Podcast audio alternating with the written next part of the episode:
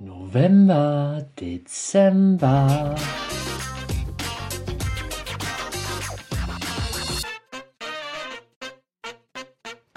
Moin und herzlich willkommen zur Imkist, der sumsige Podcast von der Oster.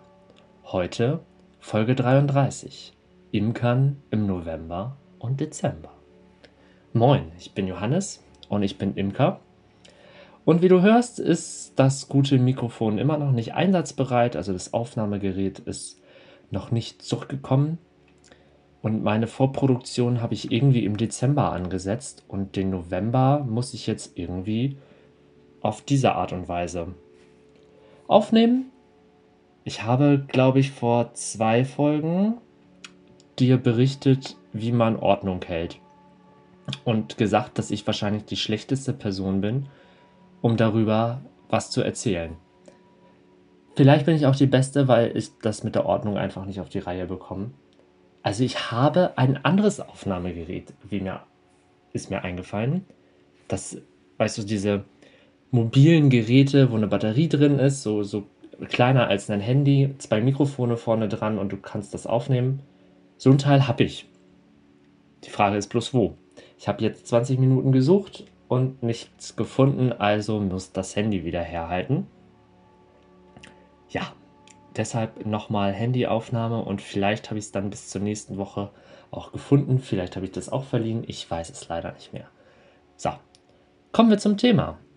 Es ist November und ich habe November und Dezember jetzt einfach zusammengefasst, weil viele Dinge, die ich ganz am Ende vom Dezember tun kann, können manche Imker und Imkerinnen, je nachdem, wo sie halt sind, vielleicht schon im November machen. Wir fangen aber ganz vorne mit einem allgemeinen Thema an, nämlich mit der Kontrolle der Völker. Ich stelle die Kontrolle Mitte Oktober spätestens ein. Lieber noch im September. Also, darunter verstehe ich jetzt die Waben rausziehen, anschauen, ist alles in Ordnung und wieder reinstecken in den Kasten. Damit höre ich Mitte September, also wenn ich mit dem Auffüttern fertig bin, mache ich noch eine Kontrolle und dann ist Schluss für das Jahr. Was ich dann weiterhin mache, im Abstand alle zwei bis drei Wochen, ich gehe zu den Völkern, nehme den Deckel ab, nehme den Innendeckel ab und schaue durch die Folie, ob es dem Volk gut geht. Manchmal klappe ich auch die Folie auf und schaue dann von oben rein. Das mache ich aber nur, solange die Temperaturen über 5, 6, 7 Grad sind. Und dann im Abstand alle zwei bis drei Wochen. Wenn es kälter wird, gibt es ja andere Anzeichen von außen, an denen man erkennen kann, ob es dem Volk gut geht oder ob es dem Volk nicht gut geht. Hat man zum Beispiel ein verschmiertes Flugloch, dann weiß man, das Volk ist ausgeräubert worden. Hat man einen extrem hohen Totenfall auf dem Gitterboden, das kann man ja durch das Flugloch vorne auch super sehen, dann sollte man vielleicht mal durch, äh, durch die Folie oben reinschauen, lebt das Volk überhaupt. Das lässt sich an, an der Folie eigentlich auch immer ganz gut erkennen, weil sich dort Feuchtigkeit absetzt. Solange die Bienen Wärme produzieren, kondensiert halt die, die feuchte Luft oben am kalten Deckel. Logischerweise. Und daran kann man halt erkennen, ob das Volk noch lebt. Das trifft zwar nicht immer zu, aber so grundsätzlich kann man das durchaus erkennen. Genau. Und was man noch kontrollieren kann, ist halt der Futterstand. Da braucht man aber den Kasten auch gar nicht für aufmachen, sondern man kann so ganz leicht links und rechts oder vorne und hinten den Kasten anheben und hat so ein Gespür, wie schwer der Kasten ist. Und weiß dann anhand dessen ja auch, wie lange das Futter ungefähr noch reicht, denn im Zweifel muss nachgefüttert werden. Hierfür empfehle ich andere Futter mit also für alle Leute, die normalerweise von oben füttern. Ähm, es wird schwierig, wenn das Volk im Winter Hunger leidet, das Volk von oben zu füttern. Am einfachsten ist das natürlich eine volle Futterwabe, die man vielleicht noch im Lager hat, dazu zu hängen. Das wäre der Idealfall. Das geht natürlich nicht immer, das weiß ich. Das passiert mir nämlich auch regelmäßig. Entweder kann man, also bei mir ist es so, ich kann den Innendeckel, da ist so eine Kokosfaserplatte als Isolierung drin, die kann ich rausnehmen, dann kann ich den Deckel einmal umdrehen und habe dann so zwei, zweieinhalb Zentimeter Luft praktisch über den Riemchen. Und da passen, es gibt so ein Kilo Pakete für Futterteig, die sind maximal zwei Zentimeter dick. Dann kann ich die oben über, den, über die Traube legen, gut aufschneiden, dass die Bienen auch schön rankommen und dann können die sich von oben praktisch von diesem Futterteig ernähren. Alternativ dazu kann man Futtertaschen an das Brutnest dranhängen und dann entweder mit Flüssigfutter, wobei Flüssigfutter muss dann von den Bienen auch relativ schnell abzunehmen sein, denn ist das einmal kalt geworden, interessiert es die Bienen nicht mehr und so viel Flüssigkeit, kalte Flüssigkeit in, in den Kasten zu bringen und da drin zu halten, halte ich jetzt als äußerst schwierig. Halte ich für äußerst schwierig so, denn das zieht ja einfach die komplette Wärme und Energie aus der Traube raus. Ich weiß nicht, ob das Füttern sich dann lohnt. Das könnte dann halt auch schwieriger werden. Also ich füttere im Winter einfach viel lieber mit Futterteig. Wie ist das mit Völkern, die gestorben sind. Also ich hatte ja erzählt, wir müssen regelmäßig kontrollieren und wir achten besonders darauf, ob Völker im Winter sterben. Und jetzt kann man natürlich sagen, meine Völker sterben nie. Da würde ich behaupten, dann machst du entweder alles falsch oder alles richtig oder keine Ahnung. Also Völker sterben. Wem noch nie ein Volk über Winter gestorben ist, der hat, ähm, keine Ahnung, irgendwie was falsch gemacht. Es sterben einfach Völker, das ist ein natürlicher Prozess.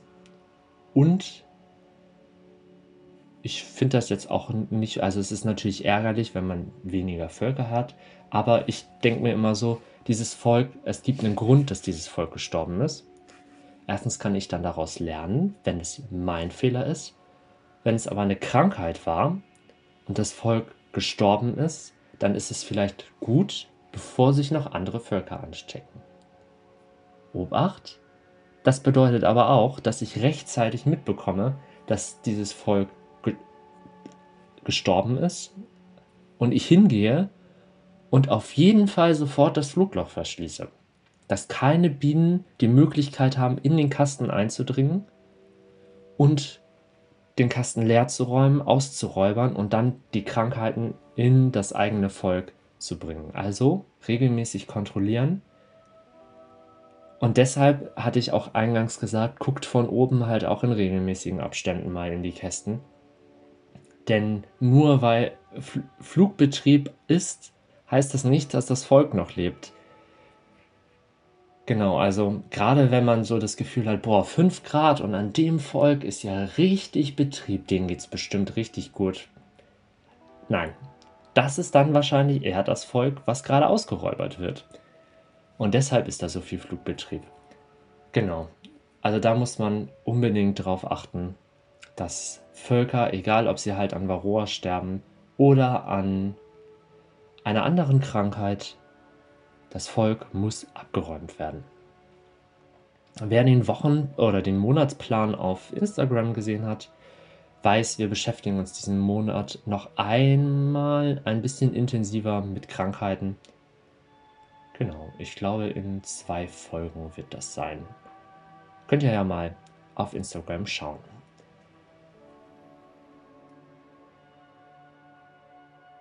Genau, was passiert mit den Waben aus einem Volk, was gestorben ist?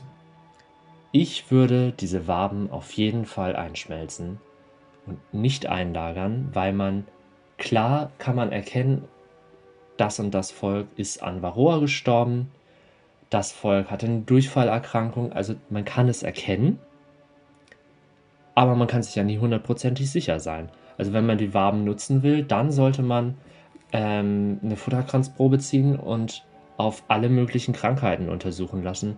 Und ob sich das lohnt, also aus wirtschaftlicher Sicht, bezweifle ich ganz stark. Also ich würde einfach die Waben einschmelzen.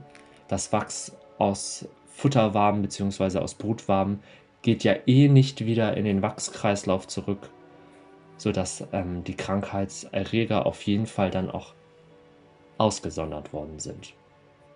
Das ist äh, meine Einstellung, das habe ich so gelernt und ich finde das ganz sinnvoll. Eigentlich habe ich gedacht, dieser Podcast wird kürzer, aber ich fürchte, ich rede schon wieder viel zu viel. Nun gut, wir machen weiter mit dem Wetter, weil wenn man nichts mehr zu sagen hat, redet man über das Wetter.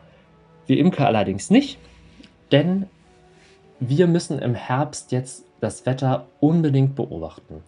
Denn die Faustregel ist, nach den ersten drei richtigen Frosttagen, also wo es nachts richtig friert und tagsüber nicht mehr als 5 Grad oder 4 Grad wird, weiß man, dass circa 21 bis 28 Tage später die Völker komplett aus der Brut gegangen sind.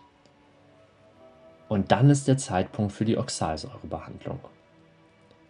Ich habe jetzt schon vor zwei Wochen oder so bei einigen Imkern in den sozialen Medien entdeckt, dass da diese drei Frosttage oder diese richtigen Frostnächte einfach schon gewesen sind. Wir haben jetzt hier aktuell noch jede Nacht so, also wir hatten eine Nacht, wo wir drei Grad hatten. Und da waren aber tagsüber dann noch 15 Grad. Und jetzt ist aber seit einer guten Woche ähm, eine dicke Wolkendecke, die sich nachts immer am Himmel ausbreitet und die einfach das Auskühlen wunderbar verhindert und wir haben jetzt nachts zwischen 9 und 11, 12 Grad. Also wir sind noch lange nicht dabei, dass es hier richtig kalt wird.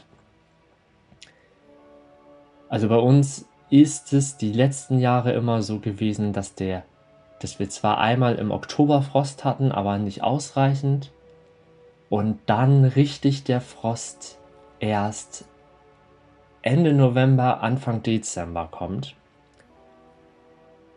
Und dann kann man halt erst Ende Dezember die Oxalsäurebehandlung machen. Genau.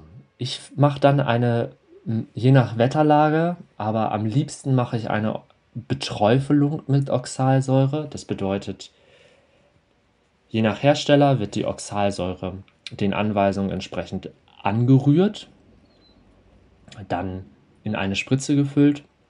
Man macht den Kasten auf, schätzt die Volksstärke und gibt dann seine 40 Milliliter oder was halt der Hersteller des Medikaments angibt. Das träufelt man dann auf die Völker. Die Bienen verteilen diese, diese Säure dann durch den Putzdrang und putzen sich erstens dabei die Milben ab und zweitens durch die Übersäuerung fallen weitere Milben noch ab. Und ich empfehle diese Oxalsäurebehandlung oder die Winterbehandlung auf jeden Fall durchzuführen. Das ist auch, soweit ich weiß, allgemeine Lehrmeinung. Die Behandlung im Sommer kann entfallen, wenn der Milbendruck durch biotechnische Methoden, die man vielleicht vorher gemacht hat, nicht so hoch ist, dann kann im Sommer die Varroa-Behandlung entfallen. Die Winterbehandlung wird aber auf jeden Fall durchgeführt. Wenn es jetzt sehr warm sein sollte und die Bienen nicht in einer festen Traube sitzen, kann man auch jede einzelne Wabe ziehen und entweder mit Oxalsäure oder mit Milchsäure besprühen. Für mich ist bei diesem Wabenziehen immer das Risiko ja ein bisschen hoch. Also es kann ja immer mal sein, dass man eine Königin quetscht oder hm, keine Ahnung, die Königin runterfällt und man bekommt es nicht mit. Also, dass irgendwas am Volk passiert. Und da finde ich das im Winter mit dem Wabenziehen halt sehr schwierig, weil es gibt keine Drohnen und wenn ist es so kalt dass, und es gibt keine Brut, dass halt einfach keine, ähm, keine Königin nachgezogen werden kann. Eine Frage, mit der ich mich halt beschäftige, derzeit aufgrund des Klimawandels, wir hier an der Küste haben halt das Problem, dass wir eine riesengroße Klimaanlage, wie ich das immer so schön nenne, vor der Tür haben. Und wenn halt der Herbst warm ist, dann bleibt es hier, oder der Sommer warm ist, dann bleibt es hier einfach ewig lange richtig mild und wir bekommen keinen richtigen Frost. Weil die, das ewig dauert, bis das Wasser sich richtig abgekühlt hat. Und ich befürchte, dass es in den nächsten Jahren noch schwieriger wird, im Winter dafür zu sorgen, dass die Bienen rechtzeitig aus der Brut gehen, um eine Varroa-Behandlung durchzuführen. Also die Faustregel ist ja derzeit, dass Völker bis zum 31. Dezember oder bis einschließlich 31. Dezember gegen die Varroa behandelt werden müssen. Wenn es nach dem 31. Dezember, also ab, ab dem 1. Januar praktisch passiert, also das neue Jahr, dann darf der Honig das ganze Jahr über nicht abgeerntet werden und nicht in Verkauf gebracht werden. Wenn das Volk wirklich eine, ein klinischer Notfall ist und man eine zweite oder dort erst die Oxalsäurebehandlung machen kann, dann ist das, glaube ich, völlig egal, ob das Volk noch Honig bringt oder nicht. Hauptsache, das Volk ist milbenfrei, steckt keine anderen Völker ein und überlebt. Grundsätzlich weiß ich halt nicht, ob dann, ob dauerhaft die Oxalsäurebehandlung bei uns hier an der Küste funktioniert. Das ist halt abhängig davon, wann der erste Frost kommt und wann die Bienen aus der Boot gehen. Das nur so äh, am Rande. Alternativen gibt es irgendwie nicht wirklich, weil so warm, dass man Ameisensäure verwenden kann, ist es halt einfach nicht. Genau. Schließen wir den wichtigsten Punkt für den November und für den Dezember erstmal ab und machen weiter mit einem Thema, was uns seit Januar schon begleitet in den Monatsbetrachtungen, nämlich das Beobachten von Standplätzen. Ja, ich habe gesagt, das muss man das ganze Jahr über machen und jetzt ist ein Jahr vorbei. Und ich finde es jetzt so im Spätherbst, Anfang Winter, sich die Standplätze nochmal anzuschauen, finde ich eigentlich ganz sinnvoll. Im Januar, Februar ist es meistens eher trocken und kalt, wohingegen Oktober, November, Dezember eher feucht und mild sind. Das bedeutet, viel Feuchtigkeit kann in die Kästen eindringen und dann ist es halt, muss, kann man oder muss man schauen, die Plätze, die man vielleicht irgendwann mal anwandern möchte oder dauerhaft nutzen möchte als Winterstandorte, wie feucht sind die eigentlich? Denn Feuchtigkeit ist nicht unbedingt förderlich, erstens für den Kasten und zweitens auch nicht für die Bienen. Genau, das ist nur so ein kleiner Hinweis am am Rande, dass man die Standplätze begutachten sollte und vielleicht das ähm, Thema Spät, also Wind, ähm, wie nennt sich das denn? Ich komme gerade nicht auf den Begriff. Diese Winterbegrünung, die Landwirte äh, für die Landwirte verpflichtet sind, sie anzupflanzen und dann blüht beispielsweise im Dezember der Senf dann gibt es für die Bienen nochmal ordentlich Pollen und Nektar und Senf hat ja zum Beispiel die Eigenschaft, dass er relativ schnell auskristallisiert und es könnte sein, dass das Futter auskristallisiert. Diese Thematik sollte man vielleicht bei der Standplatzauswahl äh, auch mit beachten. Einfach mal gucken, was wird im Winter dort angebaut. Also es gibt ja durchaus auch Landwirte, die Pflanzen als Zwischenbegrünung, das ist, glaube ich, das Wort, als Zwischenbegrünung Getreidearten an, also Roggen, Gerste, ähm, und das wird dann im Frühling wieder untergegrubbert. Hat den Vorteil, dass es halt keinen Pollen und Nektar gibt. Wie viel das sich am Ende auswirkt, ist, glaube ich, noch gar nicht ganz genau wissenschaftlich belegt. Falls da jemand was weiß oder Erfahrung hat, schreibt mir das doch gerne mal in die Kommentare.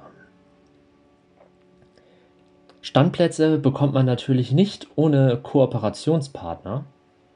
Und der Winter ist einfach nach der stressigen Zeit nochmal der Zeitraum im Jahr, wo man sich bei seinen Partnern und ähm, Freunden der Imkerei bedanken kann. Zum Beispiel durch attraktive Weihnachtsgeschenke, die erstens nochmal auf die eigene Imkerei aufmerksam machen und zweitens die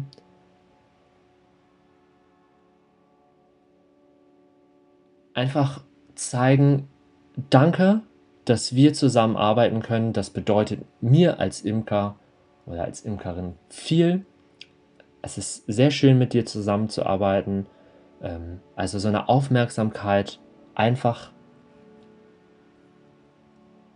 Genau. Einfach um die, äh, einfach um die Zusammenarbeit auch weiterhin zu fördern. Und natürlich ist der Winter auch eine gute Möglichkeit, neue Kontakte zu knüpfen. Zum Beispiel sich neue Standorte anzuschauen, mit neuen Leuten ins Gespräch zu gehen, neue Verträge oder Vereinbarungen auszuhandeln, was, äh, wo man den Honig verkaufen könnte oder im Imkerverein Kontakte unter Imkern zu knüpfen. Also jetzt ist einfach wieder mal richtig Zeit.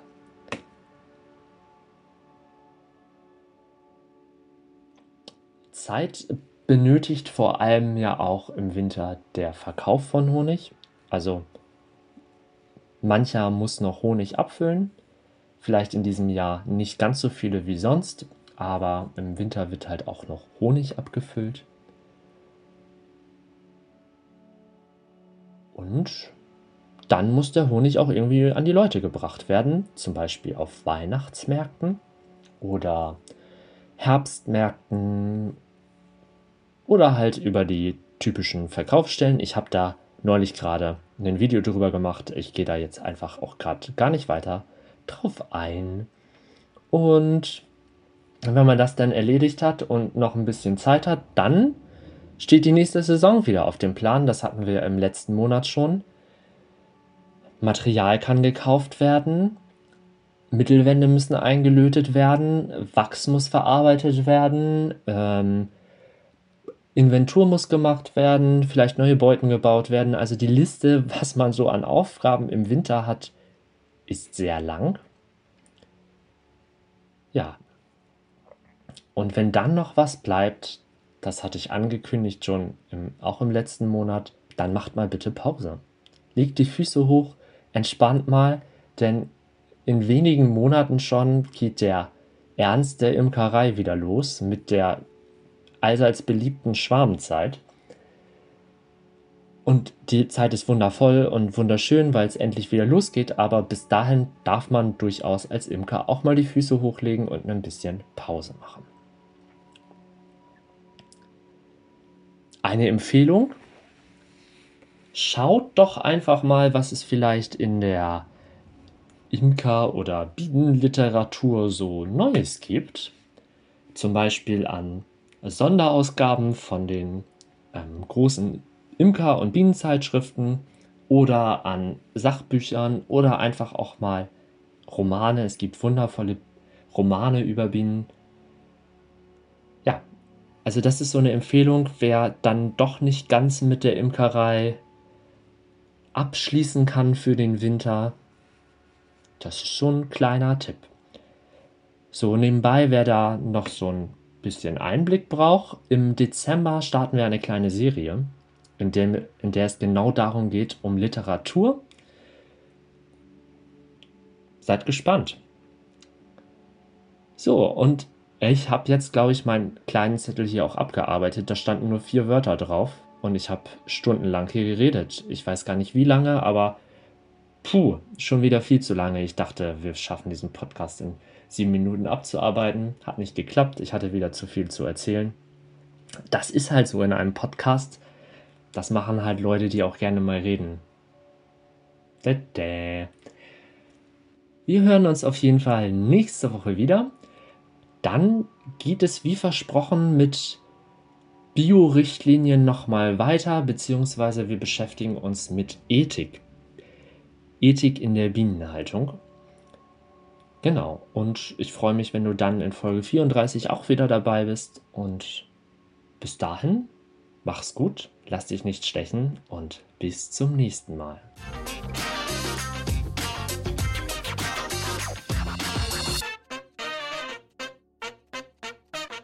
Das war die Immenkist, der sumsige Podcast von der Oster.